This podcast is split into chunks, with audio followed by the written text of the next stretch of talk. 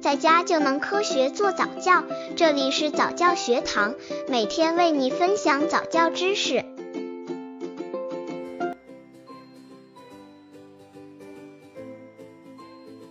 妈妈是孩子的第一任老师，可以教他说谎或教他诚实。人一生中接受的最早的教育，其实来自家庭，来自妈妈对孩子的早期教育。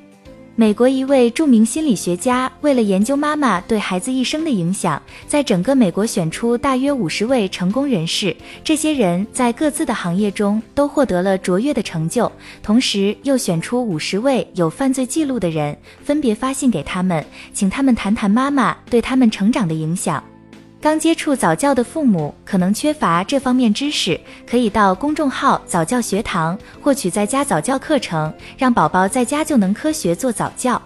有两封回信给这位心理学家印象最深，一封来自白宫的一位著名人士，一封来自监狱一位服刑的犯人。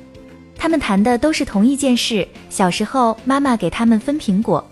有位来自监狱的犯人在信中这样写道：“小时候，有一天，妈妈拿来几个苹果，红红绿绿，大小各不同。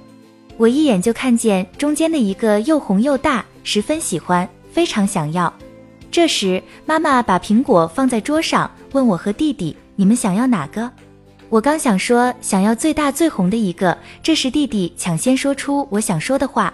妈妈听了，瞪了他一眼，责备他说。”我孩子要学会把好东西让给别人，不能总想着自己。于是我灵机一动，改口说：“妈妈，我想要那个最小的，最大的留给弟弟吧。”妈妈听了非常高兴，在我的脸上亲了一下，并把那个又红又大的苹果奖励给我。我得到了我想要的东西，从此我学会了说谎。以后我又学会了打架、偷抢，为了得到想要得到的东西，我不择手段。直到现在，我被送进监狱。那位来自白宫的著名人士是这样写的：小时候，有一天，妈妈拿来几个苹果，红红绿绿，大小各一桶。我和弟弟们都争着要大的。妈妈把那个最大最红的苹果举在手中，对我们说：“这个苹果最大最红最好吃，谁都想要得到它。”很好，现在让我们来做个比赛。我把门前的草坪分成三块，你们三人一人一块，负责修剪好。谁干得最快最好，谁就有权得到它。我们三人比赛除草，结果我赢得了那个最大的苹果。